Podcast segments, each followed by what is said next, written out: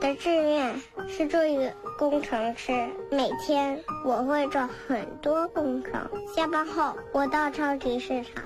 买一瓶大可乐，一包卤血蛋，还有一包火腿，因为减价呀。我的志愿是做一个消防队长，每天我会扑灭很多火。下班后，我和我的队员小明、小常、芙蓉姐他们一起吃一个套餐，有虾有鱼，还可以选择冬瓜粥代替例汤，可是要加三十元。我的志愿是做一个校长，每天收集了学生的学费之后，就去吃火锅。今天吃麻辣火锅，明天吃酸菜鱼火锅，后天吃猪骨头火锅。陈老师直夸我：“麦兜，你终于找到生命的真谛了。”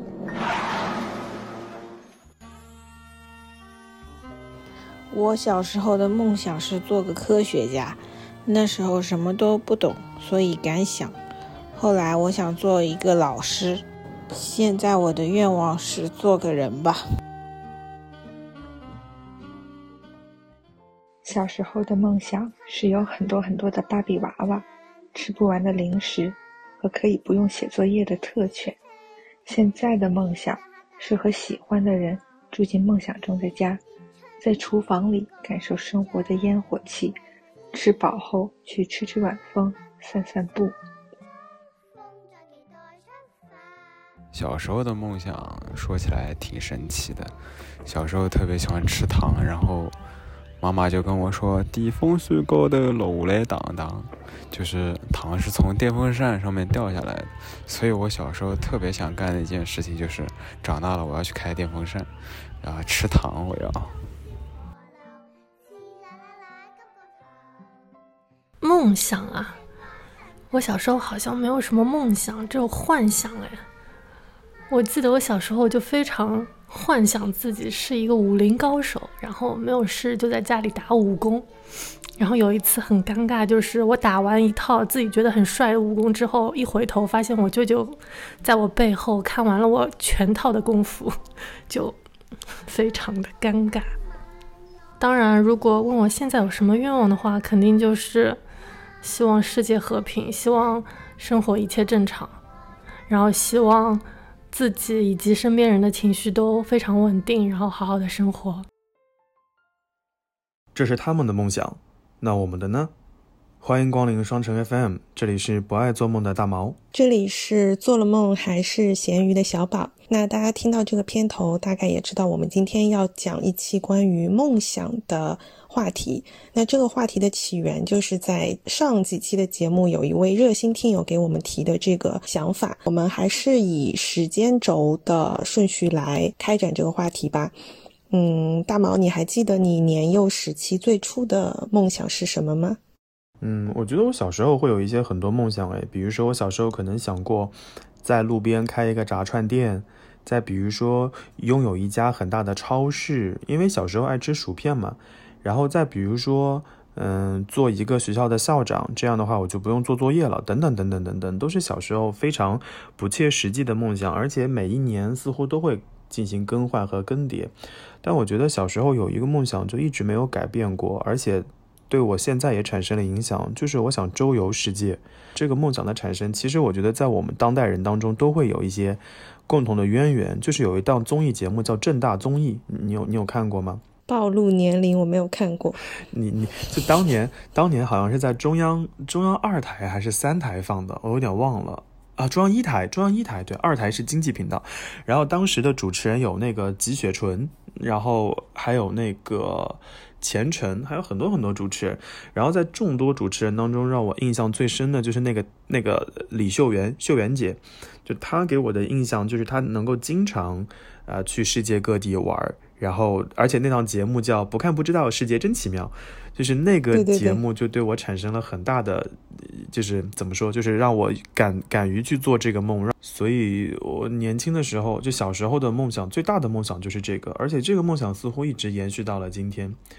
然后稍微懂事一点点以后，这个懂事就指的是上了中学以后。上了中学以后，我那段时间还蛮想做做做外交工作的，所以那段时间我的这个理想的职业就是去外交部工作。所以在高考的时候，我的班主任就推荐我参加那个北京外国语大学的小语种提前单招考试。就是不用走高考的那个，然后我们当时有两个语种给我选，一个是土耳其语，还有一个就是挪威语。其实你你听这两个语种，其实还蛮有意思的。就我要选挪威语呢，就去了性冷淡的北欧；我要去土耳其语呢，其实就是现在很多局势的热点话题所在地。所以当时我妈也有在想说，如果真的坚持坚持，就就考完了，对吧？然后托托关系找一找人，万一就真的进去了，说不定我此时此刻就不在这边跟你 录播客了，说不定 我就发配到某个国家做做记者去了。我高中时期的后桌，他后来就是呃被北大提前录取，呃不是北外提前录取的小语种，他是西班牙语，好像。嗯，西班牙语其实也不能算太小的语种了，就是已经蛮大的语种了。你你看，我当时我们那一届能够招的，就是非常非常小的，像丹麦，哎，丹麦好像没招，就是挪威语和土耳其语。然后后来，呃，我知道的是，好像在这两年北外又多了个新的语种，就是阿塞拜疆语。阿塞拜疆语就是这两年才进入中国的，所以我是觉得，就是如果我学完小语种，然后有朝一日能够。从事外交工作对我来说就是蛮好的。你你会发现，你会发现这两个梦想它有个共同的特点，就是能够到外面去工作或者去世界各地走一走。所以，我我是我是觉得我这个人就是比较实际的，就是如果能够周游世界且不花自己的钱，我还蛮开心的。你说你小时候的梦想的时候，我就觉得到底是含着金钥匙出生的人。如果说我想要吃薯片，我可能想做一个超市的那个售货员，而不是开超市的。你懂你懂吗？就是你你说到的全都是直接就是拥有这个这个企业或者这个公司。嗯，我们之前聊说收集登机牌的时候，其实从某种程度上来说，就是对于这个梦想的延续嘛。那那你呢？我小时候的梦想比起你来就普通很多。我最初的时候想做一个歌手，是不是没有听过你唱歌啊？怎么可能？你以前来苏州的时候，我们俩一起去 KTV 唱歌，我还有照片呢。不不不，那个那个是很久之前。我的意思就是这这这段时间好像没有。你也你也很少，我现在也很你也很少哼歌，很少唱歌。对，我喜欢一个人在车子里面哼歌，就是开车的时候，我每天可以哼两个小时，好吗？哎，你见过最近有一种那种，嗯，就是网红产品，就是车内的 KTV 设备嘛？就是那种那个把车窗全部关死，完了之后把车载音箱打开，然后那个外置麦克风连接到车子里面，然后你停在地库里面可以嗨唱两个小时，外面基本上听不到那种。我可以，我知道，我甚至可以给你买那个七彩灯球，放在那个车子里面，让你让让你嗨起来，延续儿时的梦想。谢谢，不用了，谢谢，不用了。我连自己在自家浴室我都是不会唱歌的，好吗？哎，你洗澡的时候不唱歌吗？不唱歌，不唱歌。我洗澡的时候也不听歌，我洗澡就认真洗澡。我有一段时间洗澡的时候是在模仿空中的，就是飞机的时候那个安全示范录像。本架飞机有十二个应急出入口，分别位于飞机的前部。中部和后部，请留意客舱乘务员为您指示离您最近的应急出口的位置。就是我在洗澡的时候，我脑子里会快速闪现各家航司在这段录音里面到底有什么区别，什么国泰啊、新航啊，我都 好了。请问这个跟洗澡有什么关系？哎，那你不觉得正好你把手举起来的时候，你就可以演示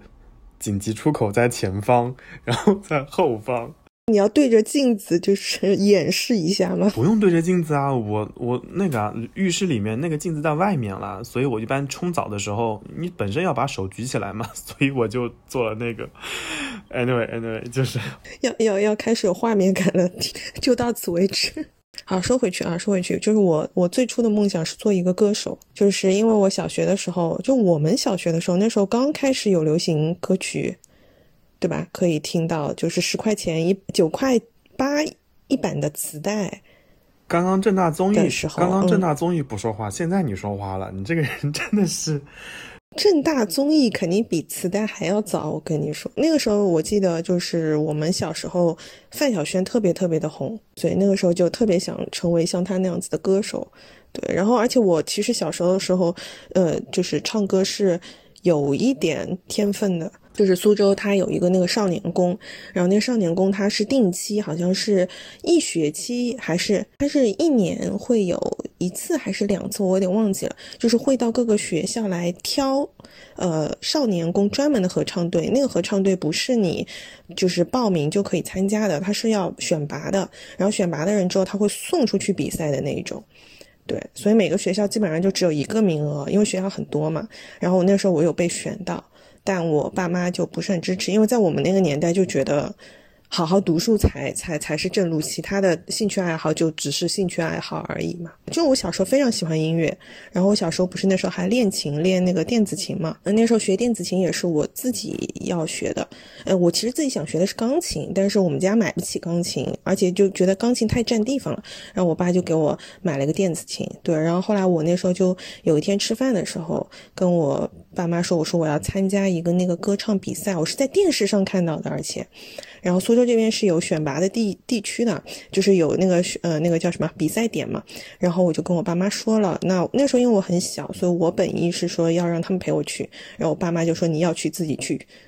然后我就真的自己一个人扛着电子琴去参赛。你想我还是边弹边边唱的那种，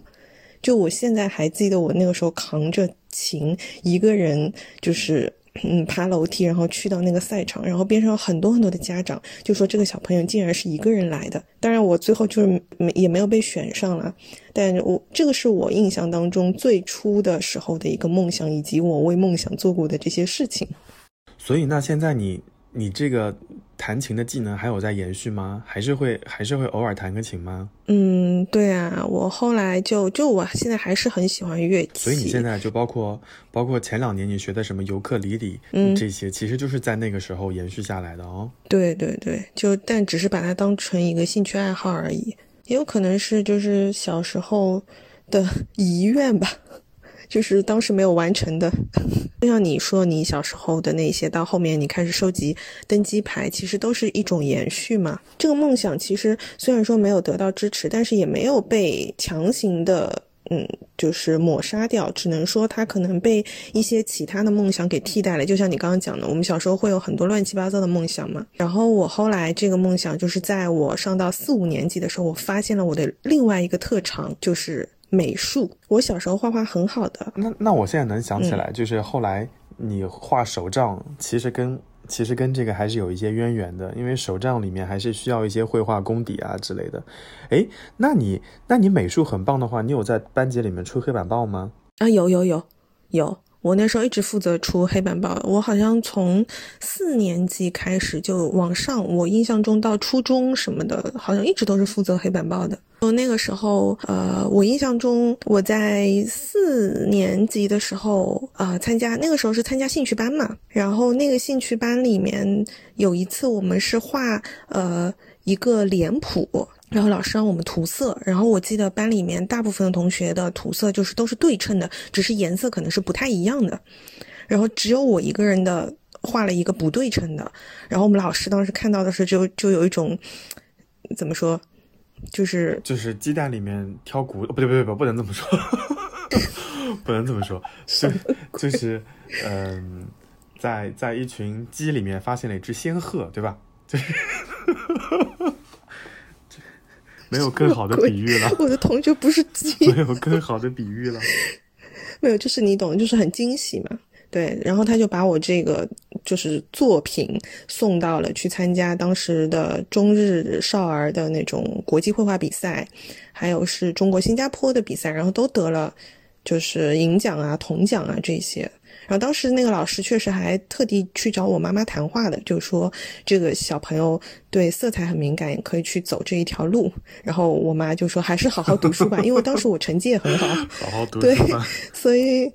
对就对，所以到六年级的时候就没有再参加美术班了，然后这件事情也就到此为止了。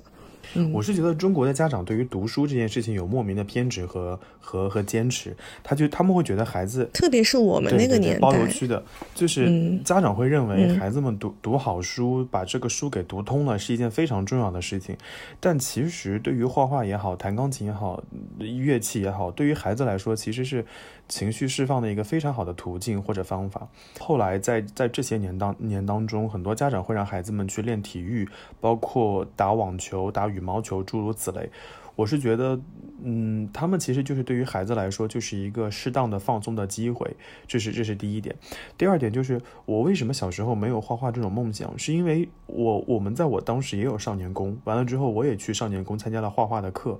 我后来没有再继续画画的原因有两个，一个是，嗯，我会发现画画是有作业的，这件事情就不再让我享受画画这件事情了。我每周要。调水彩，画各种各样的画，交到少年宫去被老师表扬，我觉得就没有什么意义了，反倒最后就，哎，这个真的是。就是很大的一个区别，我就是属于那种每次领了作业就超级兴奋，然后，呃，下课之后在回家路上，就是在爸妈的那个车里面的时候，已经忍不住在构思那个回去要怎么画了，然后就回去就是废寝忘食。我并不想哎，因为我是觉得画画就是这种思维的创，就是自己的创作的过程，包括思维的体现之类的，我并不想把它变成一个作业。有可能我这周没有交，我下周交了，但是我一直在坚持画。但是老师们呢，就似乎把它当做了一个作业来布置，就让我对这个画画就失去了失去了，就是嗯好感，或者说失去了那种喜爱的动力。然后除了这个因素之外，还有一个因素就是我父母的因素，他们会觉得说，嗯，他们有意无意间会说说，哎呀，既然对画画这么感兴趣，要不然我们再去专门上个课，对吧？专门找个老师再画一画。讲到这种话的时候，我就再也不想画了。我就会觉得它变成了一个一个负担或者一个一个额外的压力。呃，很多时候小朋友的那种兴趣爱好被扼杀的很大原因，其实就是被所谓的课程这两个字所所扼杀的。如果你跟我说每天每周我跟你去楼下打打羽毛球，对吧？我给你踢踢呃踢踢毽子、跳跳绳，我可能会养成体育运动的这么一个爱好或者兴趣。但如果你一旦把它变成一个课，那我就会兴兴趣就顿时就就掉下来了。嗯嗯嗯，那有可能就是我从小我父母就，呃，非常坚定的，就是只让我走学习这一条道路。所以就是尽管我喜欢唱歌或者我喜欢画画，他们就让我当成一个兴趣自己去玩就好了。所以没有说很认真的要把这件事情给搞起来。那可能我就没有那么逆反。当然，因为没有很认真搞起来，所以最后也没有实现。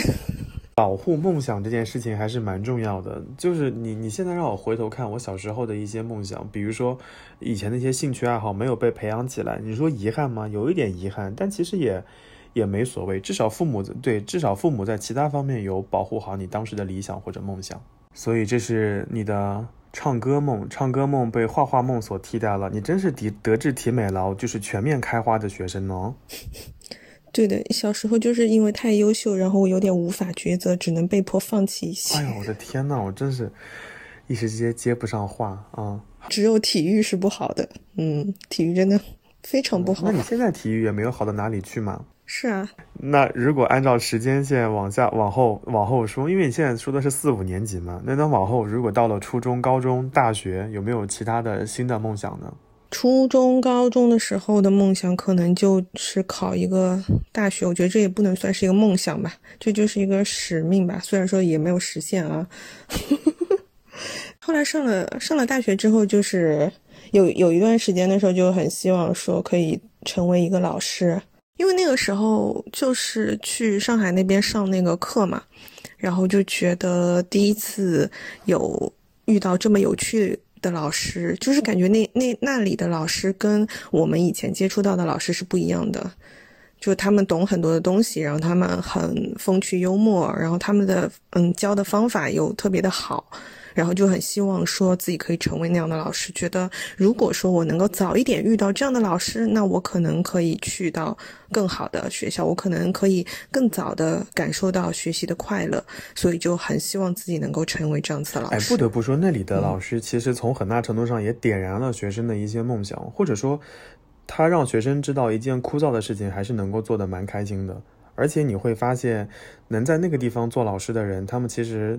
都本身会有一些故事。要不然就是周游世界，要不然就是做了什么翻译官，要不然就是嗯很多很多很厉害的简历或者说头衔。应该说，就是我们很多人接触到他们的时候，特别早期的时候，其实都是我们已经上了大学之后嘛，开始去上那些课，然后你就会觉得说，啊，他们好像给你打开了世界的窗，哎。就原来的老师，他只会告诉你读书，然后你要进到中国的什么大学，但他们会告诉你外面的世界是怎么样的啊，你以后可以去到更远的地方。我觉得这个是还蛮特别的，嗯。然后我当时就是就是你刚刚说到这件事情之后，我有想到，就我当时为什么想去 LSE 念书的很大一个原因，就是我的有一个老师就是 LSE 毕业的，然后他在课上有给我们分享过 LSE 的一些读书的。瞬间和和那些日常的故事，然后下了课之后，我就有跟他去聊，我说我也想申请 LSE，然后，然后其实对于老师而言，学生讲完这种话之后，你只要说加油，你能够申请上的。结果那个老师就跟我就两个人背着书包一直走到那个国定路那个路口，然后再往前走，走到祥英路，就走了一路，就在跟我讲 LSE 申请的时候需要注意什么事情，然后呃他当时怎么申请的，然后申请的时候到底有多困难或者多容易。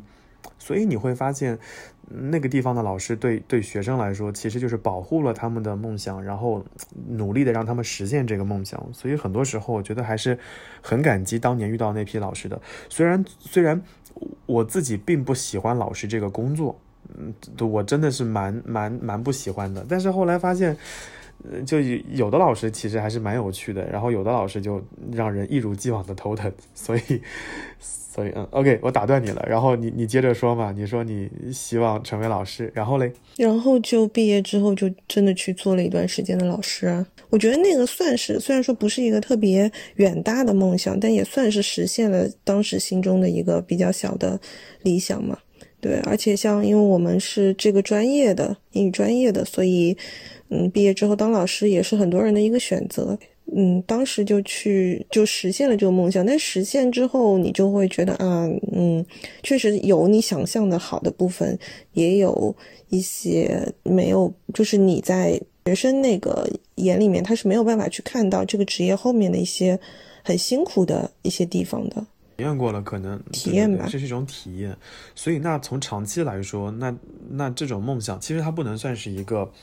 很很长期的梦想，就可能在那一个瞬间，你你希望成为那个标杆，或者成为他们。生活里面还是有很多这样的人物的，就比如说我有一段时间会见过那个国家级的那个翻译张璐，我就会觉得张璐好厉害哦，他翻译的好棒哦。然后那段时间我就有想说，哎，我自己是不是也可以朝那个方向去努力？就是那短暂性的、阶段性的鼓励你做好某一件事情，虽然到最后你可能真的放弃了这件事情，我觉得也。不枉费，它是一段一个还不错的梦想，所以我有有一段时间，就是就我有个学生，他们也听听这个播客，然后他自己也做节目。我有一段时间看他的那个节目当中，有一期标题就是“感谢你们，让我们如此发发光发亮”。就是他在那期节目里面感谢了或者回忆了很多当年他帮助过的老师、痛恨过的老师，所以他就会觉得老师这个角色虽然虽然他自己最后没有成为一个老师，但是其实帮助了他实现很多梦想和理想，我觉得也蛮好的。我觉得这个梦想，它不管呃梦想的大小，就是难以实现或者说是比较容易实现的，就是你在追逐梦想的这个过程当中，你总是会有所收获跟进步的。这个我觉得就本身是梦想的一呃一部分的意义了，就不管他说最后你有没有真的把这个梦想给实现了，或者以它为你人生的终极目标，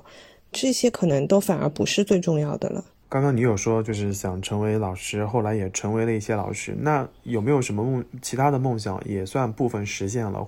嗯。就做播客啊，我觉得做播客其实也是属于一个延续。对对对，我刚刚想说，就是从某种程度上，就是想想唱歌的延续，是吗？想分享的延续。呃，以前就是一度我们这个年代，哦，我们这个年代的，就是成长背景里面，其实很重要的一个东西就是电台，电台跟电视机，就收音机跟电视机嘛。我们不像现在有手机，对不对？嗯，我那个时候最喜欢的电台节目是。中央人民广播电台音乐之声，Music Radio 幺零七点七，就是 那个时候有那个张歪歪、张莹莹，就我还蛮喜欢音乐之声，包括后来的 Kevin 文超，然后后来等我自己开车以后，我有时候在车子里面，我不会放什么歌，我就会放音乐之声，然后我一直觉得音乐之声这个节目的。地位也好，节目的调性也好，是很多地方台所无法超越的。就包括地方台会做什么交通音乐广播，我就会觉得好无聊啊。但是每天听一些音乐节目、电台节目，你就总能发现，哦，他们能给你介绍一些很不一样的歌。然后会给你介绍这些歌背后的故事，所以，我我我我是认可你这个观点的，就是做播客这件事情，其实从很大程度上也是因为由当年的音乐节目所影响到现在的。对，嗯，对，嗯，不过这边我要呃证明一点，就是我们苏州的地方电台，我觉得还是蛮好听的。上次我们在，我上次我们在那个新仔的 Live House 里面不就。不就看到了你喜欢的两位地方主持人吗？哎，对对对，是音乐电台的。但我小时候那时候影响我们，可能就是我们整个班里面，呃，有不夸张，比如说有六分，呃，有百分之九十的人都会听同一个电台的同一个节目，那个节目叫做《欢乐都市夜》，然后它里面是有非常多元素的，就是它有很多的专栏，比如说它每周五的晚上它会有鬼故事。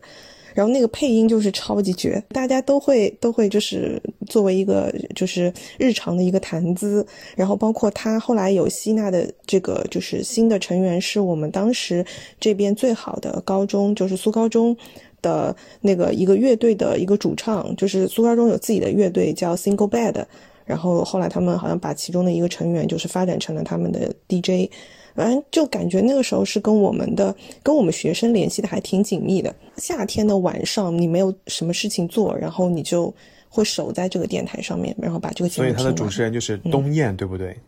然后陈乐，然后对对对，东燕的声音。歌亮，嗯，陈悦啊，陈悦，对，歌亮就是 Single Bad 的，对他就是以前苏高中，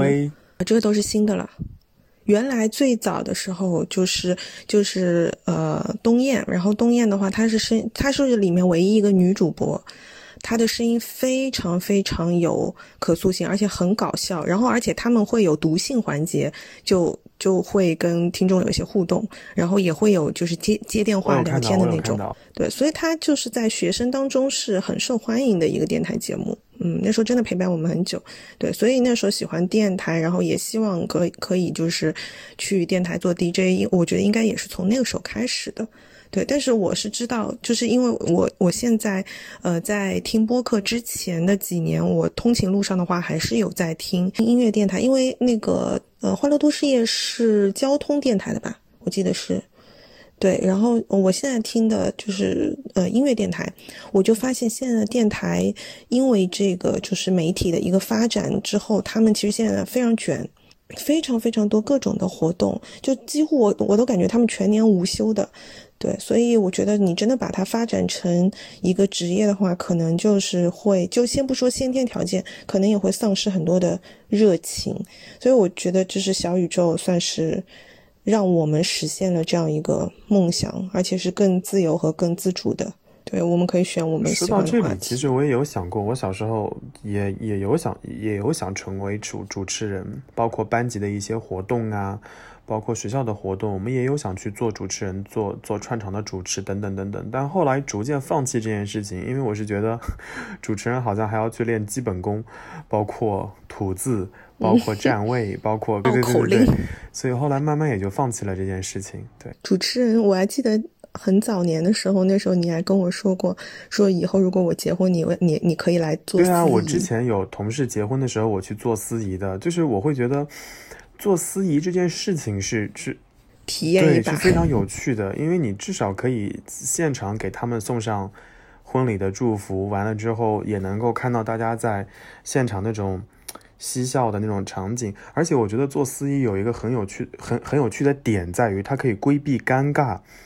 就是你结婚的时候，你会请很大一桌，那你说你把我放在哪一桌呢？你肯定把我放在菲比那一桌，是不是？对呀，就主，桌啊，那那主桌里面我肯定只认识菲比啊，那你说我还认识谁呢？主桌也没有别人啦。对呀、那就很尴尬，对不对？然后到最后你们都去，然后你们都去敬酒了，然后我就跟菲比还有他们家厨神，还有他们家小宝贝四个人坐一桌，好尴尬呀！没有啊，你们不是到时候就哭成傻逼了吗？如果做司仪就可以避免这件事情，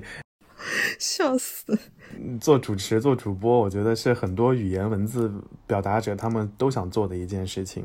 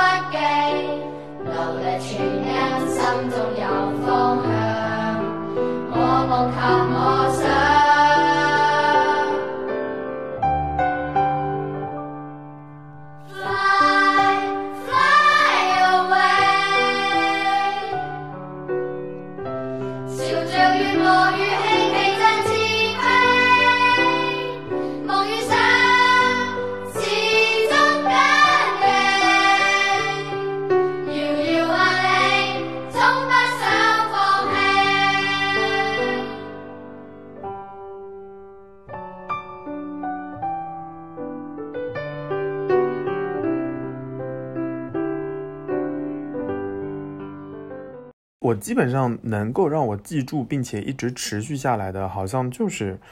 周游世界这件事情。所以周游世界这件事情，我也有在努力的践行，包括就我就按照周一个周一个周来嘛，然后周亚洲结束了之后，就慢慢往东欧、中欧那个方向去拓嘛。所以后来，嗯，我也有努力践行的一个体现，就是我就在打卡各种各样的机场跟航空公司嘛。所以我有时候就会收集登机牌，或者看看不同的机场，看看不同的航司。嗯，从某种程度上来说，这也是解锁的一种体现吧。我觉得，就我也不知道在有生之年能不能把那么多国家全走完，走走完是不可能的，因为有一些国家可能都没法去。但是其实有一些国家、有一些地方就会成为你继续探索的一个动力所在。就嗯，有没有什么实现的？可能实现的就是继续在世界各地到处溜达。然后其他的好像你说要你说要开一家店，好像我也没有开。你说想做主持人，除了在播客里面发出点声音之外，好像也没有经常做主持人。对，所以你你会发现水瓶座是那种想法特别多，但是最后实现的就那么一些，就是就是我们之前达成的共识，就是固定、稳定且无聊。你这样说了，我突然想到，其实我在初中的时候有做过我们校广播的那个 DJ 耶。你说了之后，我突然想起来，嗯，我有做过一年，那时候好像校广播站刚开始有的时候，对，然后我还强行在里面放了流行歌曲。你说到这件事情，我我后来又想起来，我在大学的时候考过那个二建师，那个时候我对城市规划、对市政建设，然后对建筑还是蛮感兴趣的，所以那段时间我也认识了很多就是来自于建筑行业的学生学生朋友，然后包括现在跟我关系比较好的一个学生在，呃深圳城市规划设计院，然后我们也有时候会聊城市的构造，然后包括。呃，外立面的翻新等等等等，所以我印象非常深的是，当时我刚刚跟你讲说，我我希望能够周游世界，然后当时有一个节目，其实是是我蛮喜欢的，又把建筑又把周游世界放在了一起，就是凤凰卫视在两千年新千年的时候做了一档节目叫《城市的远见》，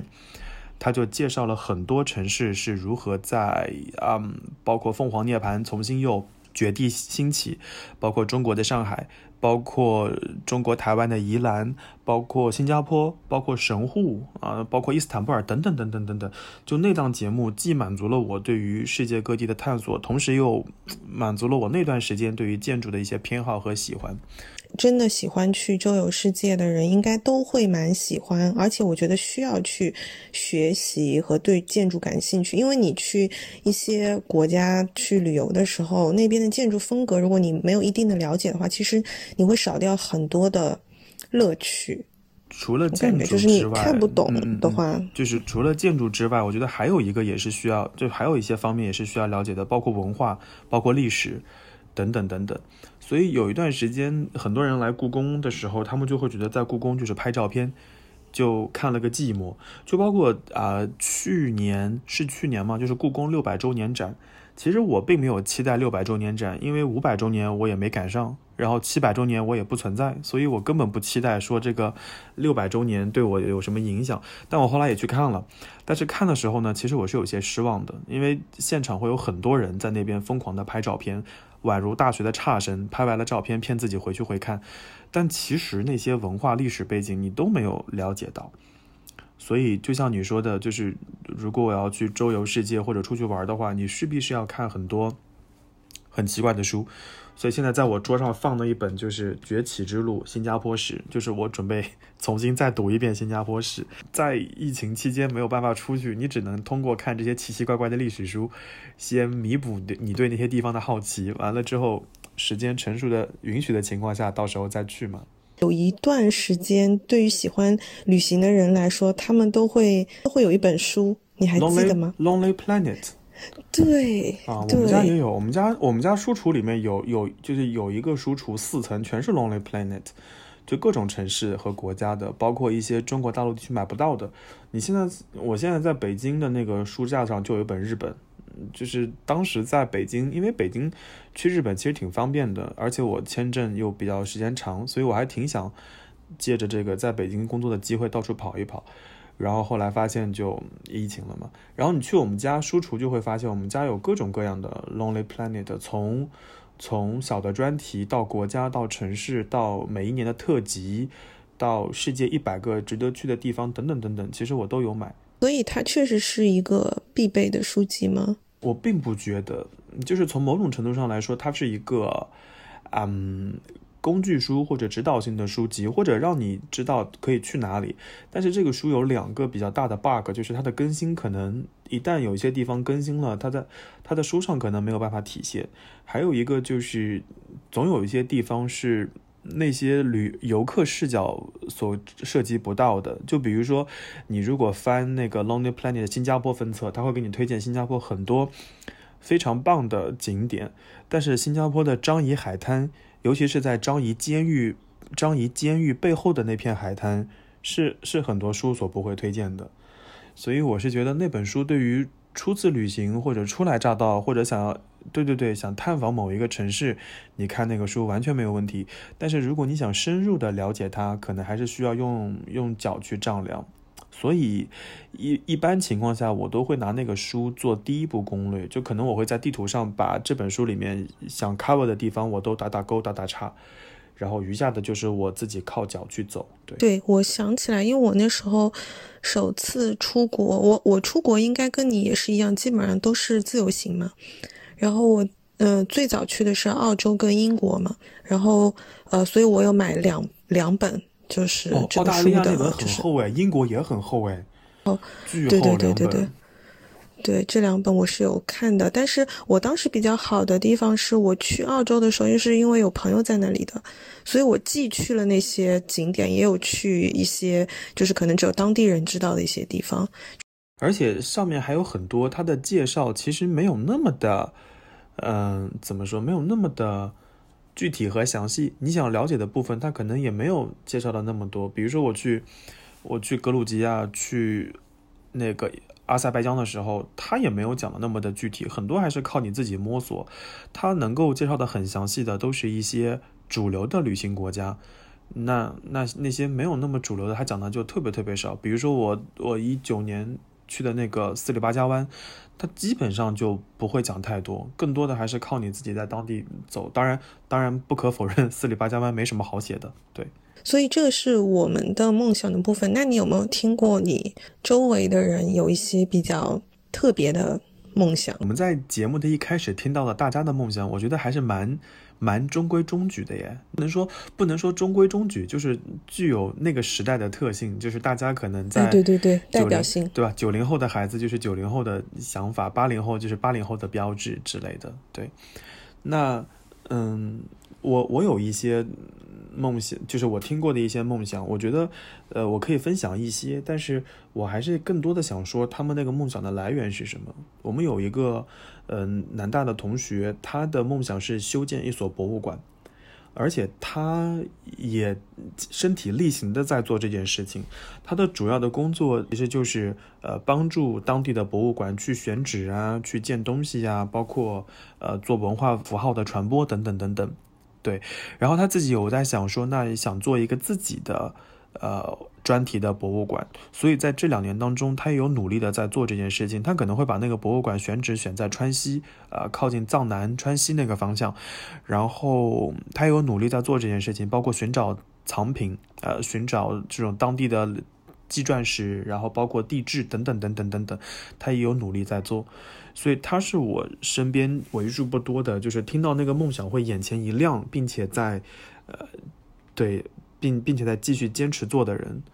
所以这是这是一个蛮厉害的梦想。对，这个梦想就是就是能有这个梦想已经很了不起了，但他更了不起的是他正在实现它。哎，鼓掌鼓掌！好，呵呵，我是觉得他的那个博物馆应该应该已经就是方向什么已经定好了，可能再给个两三年应该可以建起来吧。但是因为疫情的原因，可能整体的建筑的进度有一些拖延，但是他还是蛮厉害的。对。我身边会有很多朋友，他们想去开咖啡店或者酒吧。大家会觉得咖啡店和酒吧就是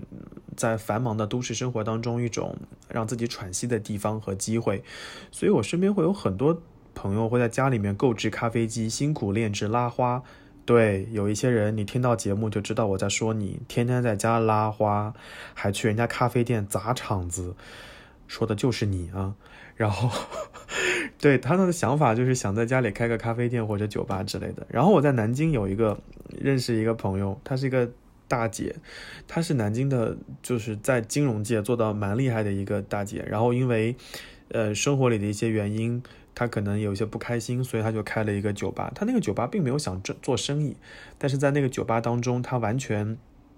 认识了很多来自各行各业、各家各种国家背景的人，谈天说地，所以那个酒吧后来就成为了我在南京的一个据点，慢慢的就有点像深夜食堂的酒吧版。然后在那边，你完全可以跟老板聊人生，聊聊一些事情，反正他对你的生活也不了解，你对他的生活也不了解，他会从过来人的角度告诉你，到了四十多岁他是怎么想的。所以我是觉得。他那个地方有点像人间故事收集的地方，就是收集了在南京市失魂落魄的各种年轻人，然后情场失意、工作失意之后，大家都会去那个地方，因为那个地方在南京的市中心的边边，非常隐蔽的一个小巷子，而且在一个服装店的背后，没有人去带路，你根本不知道那是一家酒吧。对，这个店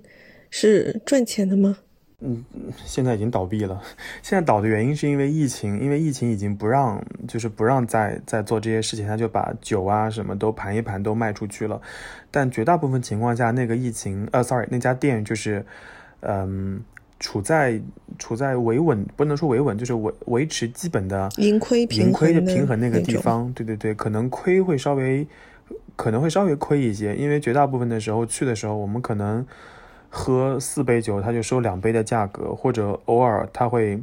特调尝试一种酒，让你尝尝看新鲜程度之类的。所以就是就是、嗯、就是我刚刚，所以就是被你们这些好朋友给做亏的吧？哎呀呀呀，就有可能就是我我想说的是，在我在我心里看来，它可能更多的就是一个呃愿望和故事交换的地方，用故事换酒，对吧？然后聊聊天那种地方，对。嗯，就像是城市里面的一个自己的乌托邦一样。嗯，对，所以所以这是第二个，所以很多人还是希望自己有机会能够，呃，开一个酒吧或者咖啡店的，这是第二个愿望。然后还有一个愿望，后来我有想过，就是我有很多朋友在民航领域工作，所以我后来有想过，就是如果你要说匪夷所思或者稀奇古怪，我要贡献一个我自己有一段时间的梦想，我很想去开那个飞机前面的牵引车，就是就是飞机那么大的庞然大物，从三八零到三二幺到三幺九、三幺八，我想开那个牵引车，就是拽着飞机上跑道。完了之后，你降落之后，我开那个黄色小车，头顶顶着 Follow Me，就是那也是我短暂的一段时间的一一个愿望，我就会觉得 还蛮浪漫的。对，好吧，你为什么会想要开那个车啊？那你不觉得很很酷吗？就是你飞机再厉害，没有我的指指引，你也不知道往哪个停机位跑。我不往后推两下，你也倒不出去，等等等等。所以，就是你知道，就是如果以后有朝一日就是丽丽开飞机，我就愿意坐那个下面的那个推出去的那个。就是机长大人，你再厉害，我不推你也出不去，就是这种感觉。丽丽听到这边在那大翻白眼。丽丽再一次说：“你谁呀你？” 所以这是我我我听到的一些不能说稀奇古怪吧，至少说跟主流的梦想可能对对对不太一样的一些梦想。对，那那你你有听过一些奇怪的吗？我身边好像我唯一听过，然后且让我印象比较深刻的，就是我以前的一个发小的姐姐，对她现在也在北京，然后她小时候就。功课超级好，就是属于那种理科超级好的女生。她小时候的梦想是做法医，就是对，因为那个时候我们，呃，每年的暑假都在放《见证实录》，非常喜欢那个剧。然后他当时就说他想做法医，但是后来他这个梦想被他妈妈强烈反对了。然后最后他也是考了对外经济贸易大学，就一直留在北京了。然后就是一直在金融的行业里面。哦，法医，法医很酷诶。就之前，呃，我对法医这个岗位或者说这个行业很感兴趣的原因，就是那个日剧《非自然死亡》。嗯嗯在那个里面，我对、嗯嗯，对对对，我对法医就有了一个新的认识。对。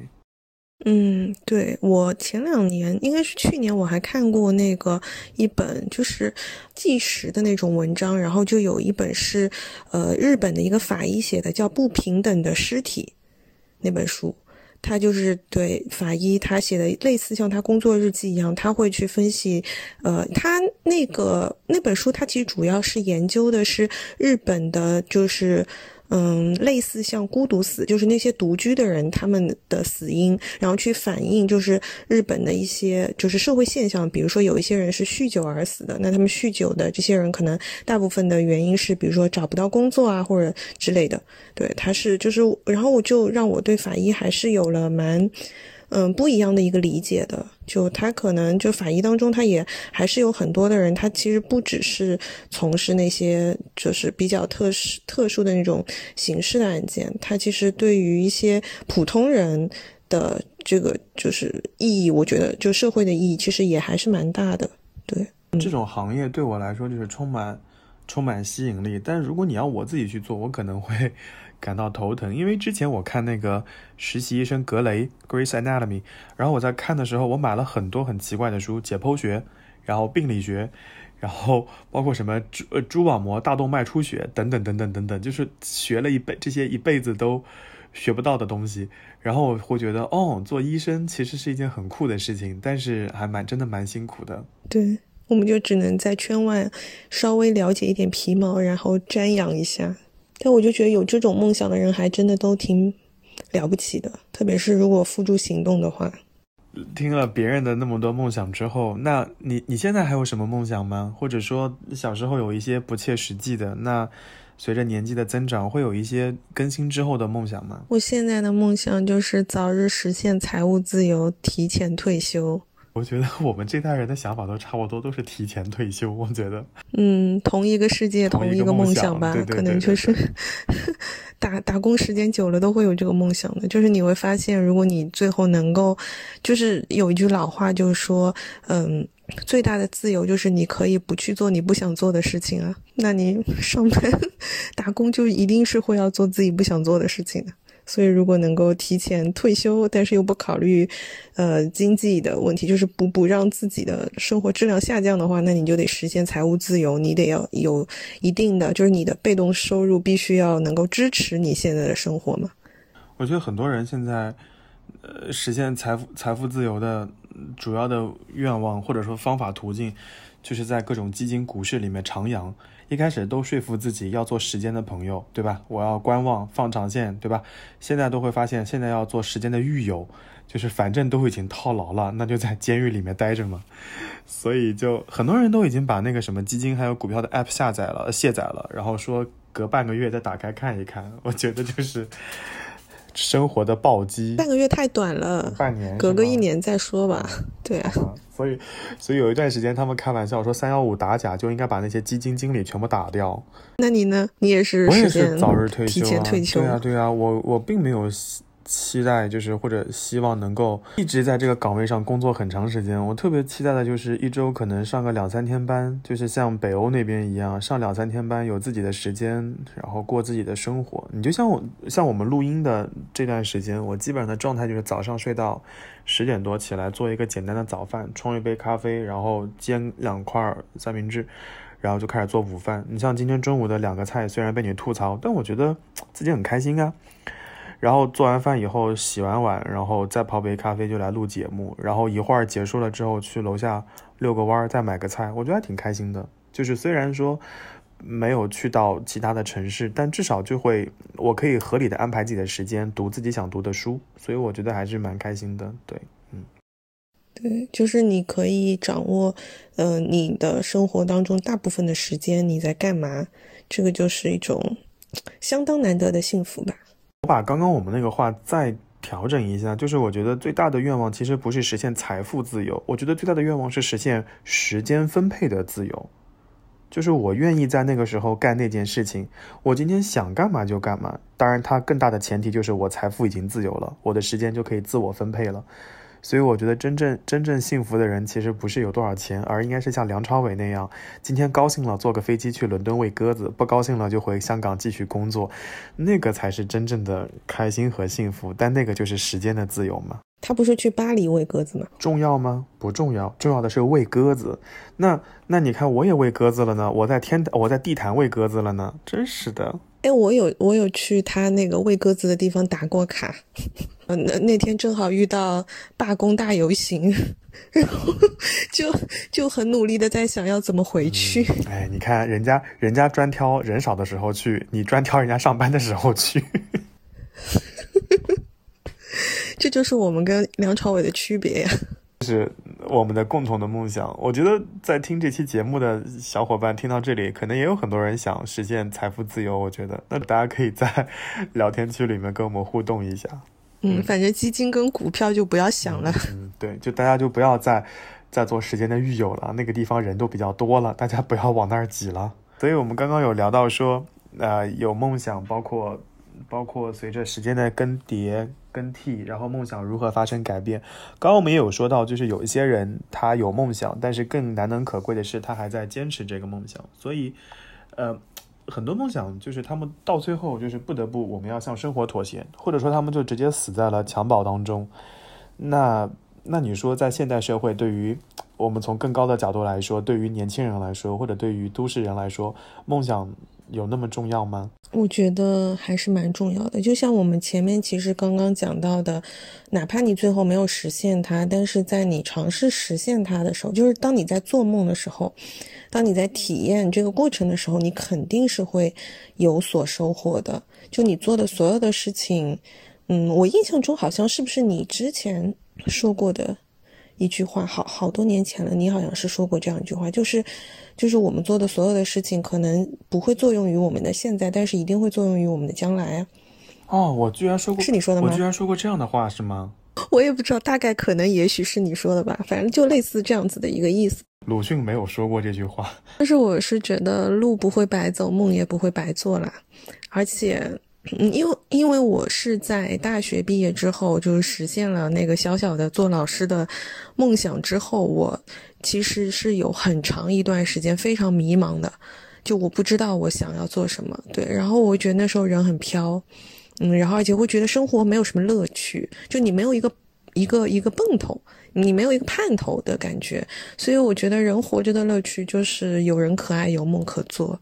你刚刚说的时候，我有在搜啦，就是我我应该是去伦敦的时候，我发过那条微博，我就说，就是年轻的时候呢，走的每一步都算数，就大概是这个意思。就是之前有一期节目当中，我们会在聊那个节目的背景里面要选什么歌。其实当时我有想想推荐《雄狮少年》的歌，那其实那首那首歌里面，那那那个电影当中有个主题曲叫《纸飞机》。所以大家可以听听看，当然我们也看看这期节目有没有地方可以把这首歌给插进去。其实，在那个里面，《雄狮少年》在嗯在大陆上映的时候，确实是是我个人觉得是去年非常好的一部动画作品。然后，但是事实上，呃，对于很多人而言，他们又引起了社会的讨论，说，哎呀，里面那种眯眯眼的形象可能对华人有了不好的这种这种暗示，等等等等。抛开这些所有的社会层面的因素以外，《雄狮少年》这个。这个电影上线的时候，其实，在原来的海报当中有一句话叫“病猫崛起，烂泥发光”。其实从某种程度上来说，就是那种理想或者梦想的作用所在。就是，就是我就是一个平凡的人，对吧？咸鱼翻身还是一条咸鱼，但是。即使我是病猫，并不妨碍我崛起。我躺在烂泥当中，我还是要继续闪闪发光。所以，我觉得梦想对于很多人来说还是很重要的。所以，呃，时至今日，我还能想起来，零八年就是举办奥运会的那一年，北京欢迎你这首歌很受欢迎，在在各大场合，这首歌都被呃有翻唱和重新改编。所以在那那一年的春节联欢晚会当中，有人呃。就是演了一个小品，然后在那个小品当中，他扮演了一个醉酒的角色。在那那个小品当中，他讲了一句话，就是有梦想谁都了不起，我喝酒还能开飞机。所以其实你会发现，不管对于啊什么人的来说，梦想都是重要的。就是有那个梦想，就会牵引着你往前走。至少说，嗯，你生活会有一个动力所在。虽然有可能到最后那个梦想是真的没有实现得了的，对。当然，这里我还要吐槽的一件事情是在东南亚地区，尤其是在中国大陆地区，家长们有一个非常不好的现象，就是会把自己未能实现的梦想强加在孩子的身上。就家长会觉得说，我从来没有考过体制内，我没有做过公务员，我非常希望我的孩子是公务员。然后家长说，我以前没有学会乐器，对吧？我没有学会跳舞，这个身材会走样。我特别希望我的孩子跳舞。我觉得也没有必要吧，就是尊重孩子，放孩子一条生路。有可能你的梦想就是你的梦想，孩子可能有孩子的梦想。男孩子可能希望在二十三四岁、二十一二岁的时候学会画彩妆，女孩子可能希望在十八十、十八十九岁的时候学会打篮球、踢足球。我觉得都可以，无所谓，就是尊重所有的梦想。我觉得这都这都可以，对。嗯，如果你能够找到自己的梦想，然后你试着去做些什么。那无论它结果怎么样，但是这个路上，我觉得都是不虚此行的。嗯，没错，没错，没错。所以，所以最后麦兜可能没有吃到，没有开自己的火锅店，没有开成自己的美食店，但是有了这么一个梦想，麦兜还是一个非常可爱的小朋友，会会过得很开心。很多年之后再回忆起童年的梦想，他也依旧很开心很快乐。那我们这一期就聊到这边吗？好了，那这期节目就到这边结束啦。我们我们也希望大家可以在评论区。留下你曾经的梦想，告诉我们你有没有实现它，以及你现在还有什么没有实现，想要去实现的梦想。欢迎多多跟我们分享。我们最后要留暗号吗？我们就留个纸飞机吧。好呀，好呀。那就我们听到这里的小伙伴们，请在聊天区里面给我留下“纸飞机”这三个字。因为上次有人吐槽我们每一次留的 暗号都黏糊糊的。好吧，那我们这次来一个。这个这个这个滑溜溜的，祝愿大家的梦想能够坐上纸飞机，越飞越高。嗯，好了，那我们这期节目就这样子了，那就跟各位说拜拜了。嗯，拜拜。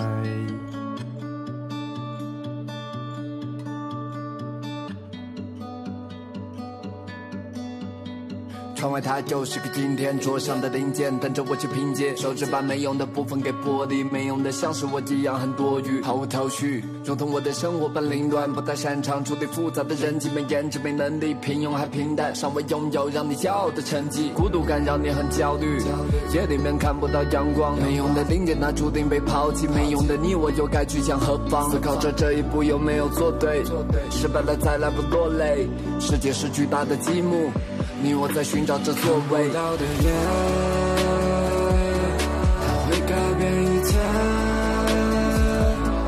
用剩下的时间，去看出个世界。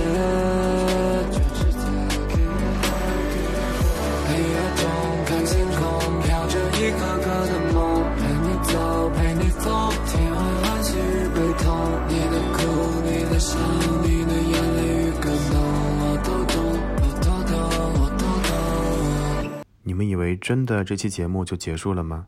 接下来是彩蛋部分。我们在准备这期节目的时候，邀请了很多朋友来聊一聊他们的梦想。很多时候，我们在犹豫到底选择哪一段放入节目里，倒不如把他们的梦想都放出来吧。感谢我的朋友们，让我们知道梦想的温度和力量。接下来，我们把时间交给他们。我记得幼儿园的时候，我的梦想就是当一名幼儿园老师，因为呢，小朋友睡觉的时候，幼儿园老师不用睡觉。再到后来，我有想过当战地记者，也想过当建筑师，不过很多的梦想也都是一时兴起。今天说说，可能明天后天就换了。不过有一个梦想是我从小坚持到大的，那就是退休，像外公那样退休。因为像外婆那样退休的话，还要烧饭、洗衣服。长大了的梦想，嗯，就是工作顺利，然后家庭幸福美满，有一个自己的小家，和我们的芋头同学一起，哎，一起过一个幸福快乐的小日子。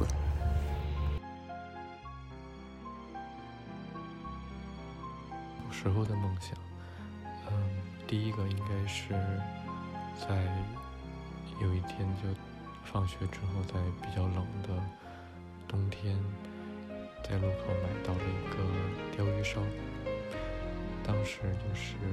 一个大叔推着一辆车，然后车上就全是钓鱼烧，然后就吃的特别开心，因为很暖和，也很甜，所以。那个时候就有一个想法，就是以后我也想有一辆自己的钓鱼烧车，这样的话就可以在冬冬天 一边卖一边还能自己吃，就很幸福。小的时候比较淘气，有一次就把学校的暖气管给踩坏了。踩坏之后呢，啊，我和另一个同学一起玩的时候踩坏的，然后老师就联系到了另一个同学的家长。他的爸爸就请来了一个维修师傅，就把学校的暖气管给修好了。因为当时暖气管坏了之后，整个教室里面就全是水，对于那个那个年龄的我来说，就是一件完全无法，就是已经超出我的能力的一件事情。对那个时候的我来说，就非常的惊慌。但那个师傅来了之后，就把暖气修好了，我就觉得特别厉害，超酷。所以那个时候就觉得哇，我也想当，就是就是维修师傅。我觉得这是一件特别厉害的事情，也也也是一个特别厉害的职业。嗯，关于梦想的话，其实我小时候梦想跟长大的梦想差的还挺多的吧。除了一个共同点，就是 至今都没有实现。我记得我小时候特别想开一家冰淇淋店。原因就是以前外公来接我放学回家的时候，夏天我都会躲到那个学校隔壁的冰激凌店里，等他来找我的时候，我再跳出来缠着他给我买冰激凌。不过外公总说小时候吃太多冰的对身体不好，所以呢也不怎么给我买。所以后来就想长大了一定自己要开一个冰激凌店，这样的话我就可以想吃多少吃多少，没有人可以管我。嗯，稍微大一点之后的梦想的话，我会想要去当一名外交官，因为我觉得这份职业还挺特别的。大部分时候，应该说所有时候吧，嗯，你都是在站在国家的立场上去完成你相关的任务，在国际上为自己国家发声。我当时觉得这份职业就真的特别神圣，但我觉得这些尝试对我来说都是有非常重要的意义的。所以，我也是希望未来的自己以及所有朋友吧，都是能够在嗯生活中能够多多尝试探索一些新的可能，因为我们都不知道什么时候这些所谓的尝试会以啊怎样的形式给到我们或多或少的帮助。所以，但是在通过这些尝试的过程中呢，其实我们可以更好的认识了解自己。我觉得这一点是非常重要的。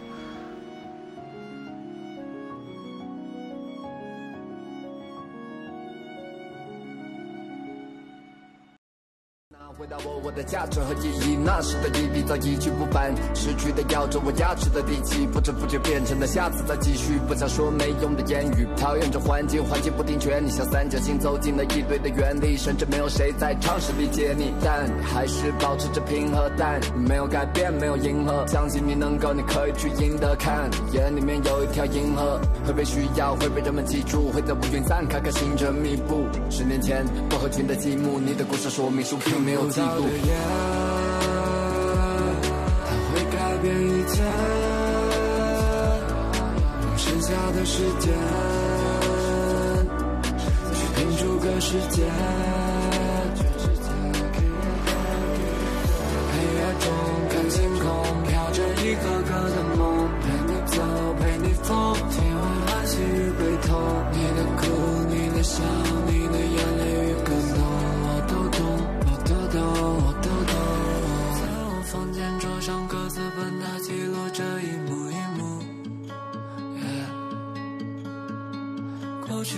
去走到上发展的少年也能成为大人物。你啊你为何还没睡去？在孤单的世界受尽了委屈。你啊你总是无所畏惧，拼出个世界给你看不到的夜，